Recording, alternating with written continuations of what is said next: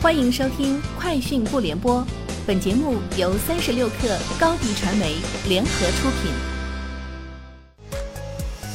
网罗新商业领域全天最热消息，欢迎收听《快讯不联播》。今天是二零二二年三月八号。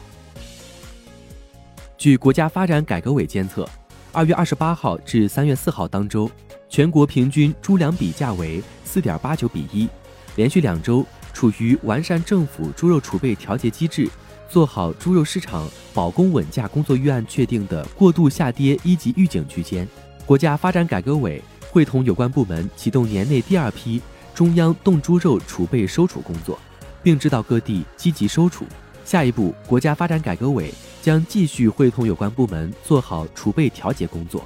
必要时进一步持续加大收储力度，推动生猪价格回归合理区间。促进生猪市场平稳运行。基于声音的女性向情感社区 With 获得千万级人民币天使轮融资，投资方为红杉资本中国、小米联合创始人 Kiki 和如影智能创始人唐木。据介绍，本轮融资完成后，With 将在现有框架的基础上继续完善产品。据报道，为激励创作者，Meta 目前正在测试多种奖金功能。比如 Reels Play、Stars Double。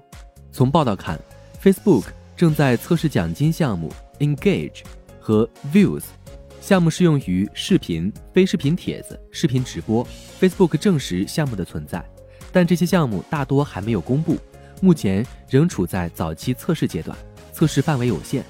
此前，Meta 曾表示，2022年结束之前将向创作者支付十亿美元。Sensor Tower 公布2022年2月中国手游发行商在全球 App Store 和 Google Play 的收入排名，共36个中国厂商入围全球手游发行商收入榜 Top 100，合计吸金近20亿美元，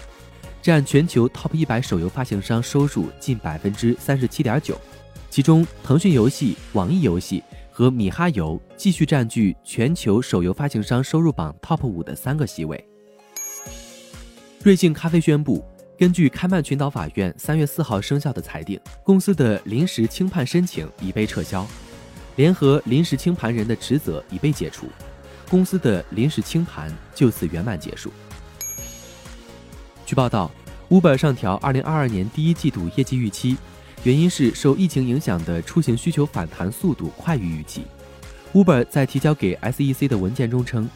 预计今年第一季度调整后的。EBITDA 将在1.3亿美元至1.5亿美元之间，高于之前预期的1亿美元至1.3亿美元。此外，Uber 还预计，无论是网约车业务还是配送业务，第一季度调整后的 EBITDA 环比都将增长。伯克希尔哈撒韦公司董事长沃伦·巴菲特重新跻身全球前五大富豪行列，原因是近期科技股大幅下跌，硅谷科技富豪们财富缩水。而巴菲特的财富却在稳步增长。随着伯克希尔股价上涨，今年以来，巴菲特的财富增长百分之七点二，至一千一百六十七亿美元，目前位居彭博亿万富豪榜第五。同期，特斯拉 CEO 埃隆·马斯克和亚马逊创始人杰夫·贝索斯等科技亿万富翁的净资产都减少了百分之十五以上。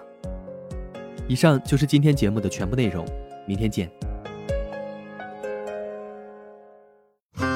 热烈祝贺高迪传媒和 Top One 突破润滑油再度达成新媒体整合营销全案合作，共启汽车后市场数字营销新征程。